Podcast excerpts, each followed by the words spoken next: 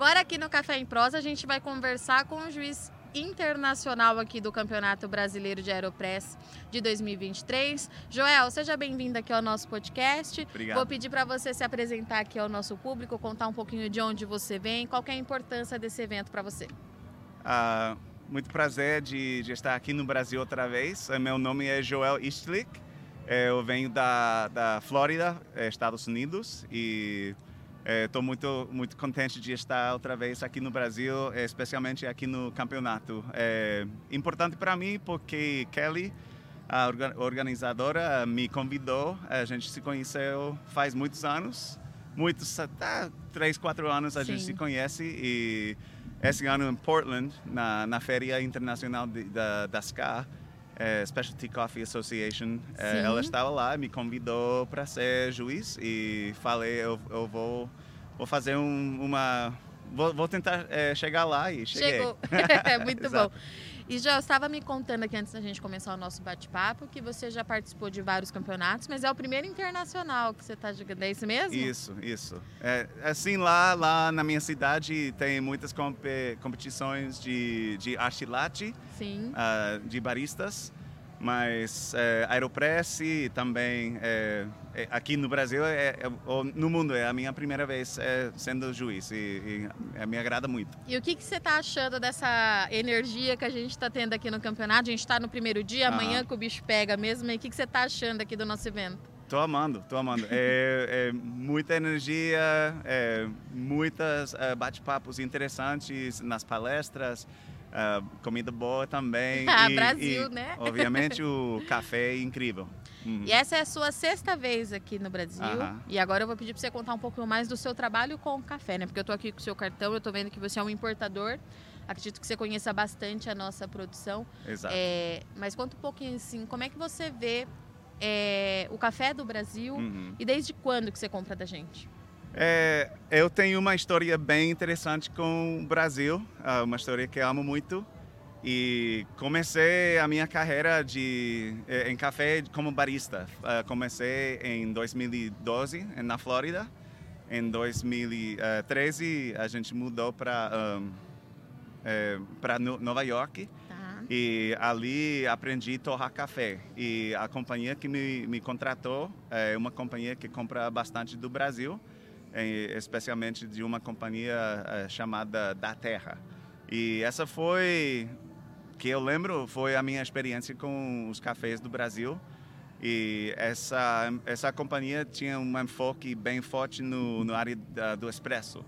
E eles queriam esse café brasileiro para uh, as notas chocolata, achocolatadas que, que tem. E eu nunca tinha uma, experi uma experiência mala com os cafés do Brasil, mas nessa época é, todo mundo é, lá nos Estados Unidos, é, na, na, área de, de, café especial, não comprava do Brasil. Que, só Colômbia, África, e queriam essas notas sensoriais bem diferentes dos, dos achocolatadas que, que só tinha Brasil nesse momento. Obviamente sabemos que isso é mentira, mas foi a percepção na, nessa época. Quando é que foi isso, Joel? Foi 2013 e 2014. É porque uhum. a gente está observando, Joel, aqui no Brasil, um movimento muito grande do mundo começando a conhecer a potência dos cafés especiais do uhum. Brasil, né? Até aqui nós fizemos a lição de casa em sermos reconhecidos em termos de volume, que a gente abastece, de certa forma, o mercado internacional. Mas, enfim, a gente começa a ver que o pessoal está entendendo que nós temos qualidade por aqui também. Exato. Você acha que está mudando isso lá fora também? Está mudando 100%. Eu agora estou trabalhando como torrador e agora comprador uh, ah, para a minha companhia de importação faz três, quatro anos.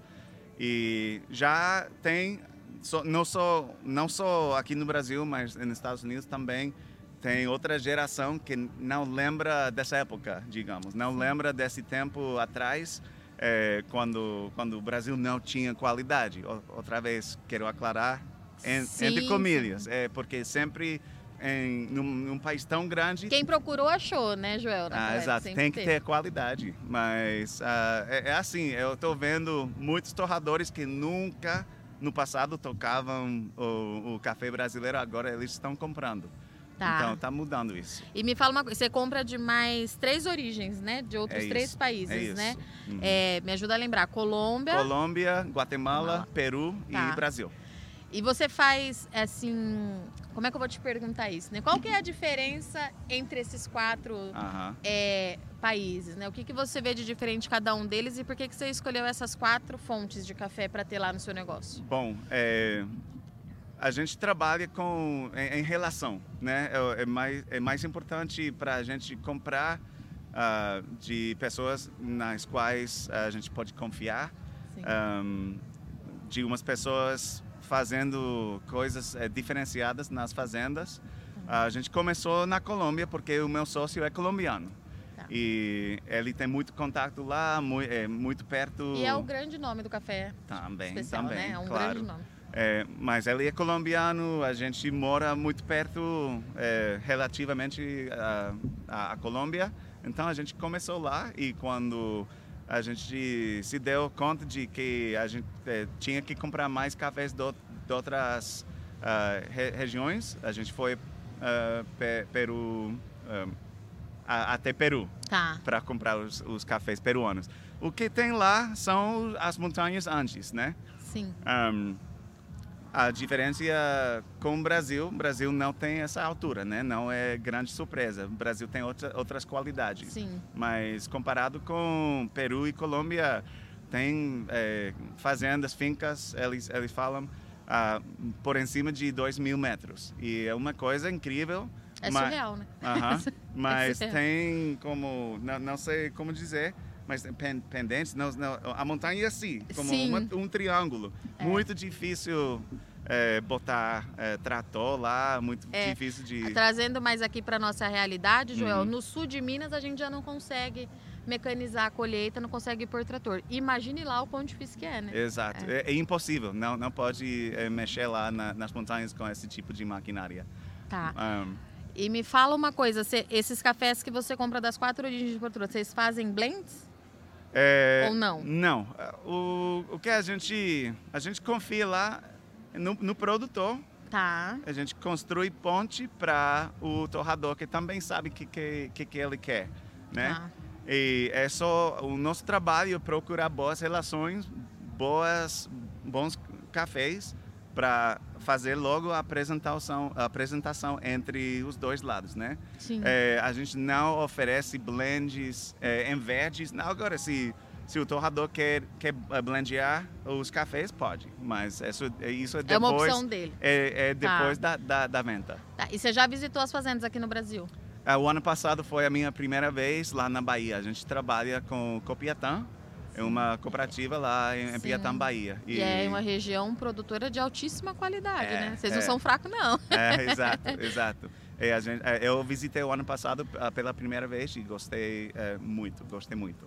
E me fala, eu vou te perguntar uma coisa, porque assim, aqui Hum. no Brasil a gente tá, como eu acompanho muito o mercado de Hum. café, a gente tá com uma dúvida assim muito grande em relação a esse mercado pós-Covid, né? Pós-pandemia. Uhum. É, principalmente assim, será que o pessoal tá tomando café lá fora? E aí? O que, que você me diz lá dos se Estados o Unidos? se o pessoal está tomando café, É. acho que é, cada dia mais a gente está tomando mais É? café. Ó, você tá trazendo uma notícia positiva pra gente. Uhum. Porque, de verdade, a gente ficou muito com essa dúvida, porque a gente tinha um dado muito importante no mercado, Joel, é, que vinha dos Estados Unidos, da Uhum. Green Coffee Association, que a gente não tem mais, né? Que eram Uhum. os estoques de café verde, a gente continua, conseguia é, banalizar mais ou menos o que estava acontecendo em relação ao Uhum. consumo e importação dos Estados Unidos por esses números. E tem, acho que, um seis meses, mais ou menos, que eles decidiram que eles não vão mais divulgar.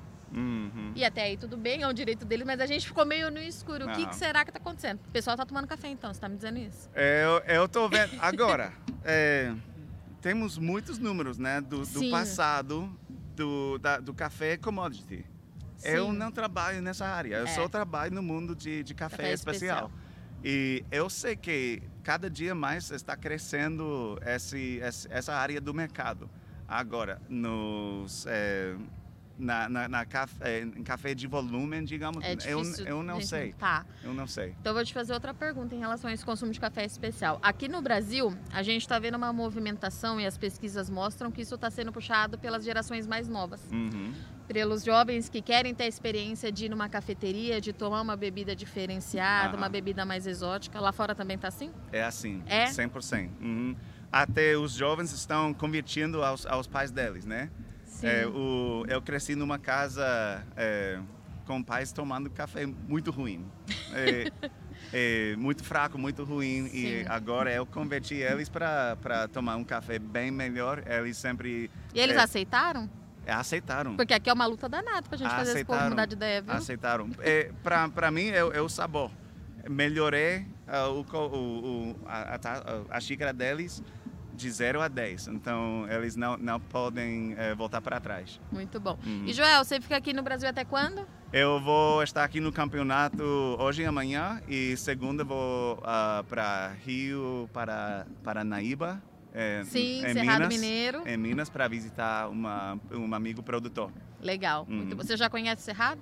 É, não, só, é, só conheço Chapada Diamantina, lá em Piatã. Esse, esse vai vai, vai ser uma nova experiência. Ó, eu vou te falar aqui, sem medo de errar, que você vai ver uma outra cafeicultura. Aham, exato. Porque lá a gente tem tudo retinho, tudo plano, Uhum. um produtor muito tecnificado. Acho que é uma das regiões mais tecnificadas que a gente tem. Tenho Uhum. certeza que você vai adorar. Certo? Eu espero que sim, acho que sim. Vai, eu tô te falando que vai, rapaz. Vai Ah, sim. claro. Joel, obrigada pela sua participação. Obrigado a vocês. Bom trabalho amanhã aí na missão de julgar tudo esse povo. 48 competidores é coisa, hein? É, E esteja, vou te deixar com o meu contato. Notícias Agrícolas tá aí, Café em Prosa Uhum. tá aí. Seja sempre muito bem-vindo no Brasil. muito E é obrigado. isso, volte sempre. ok. Para você que obrigado. está nos acompanhando, eu agradeço muito sua audiência e companhia. Já já a gente está de volta.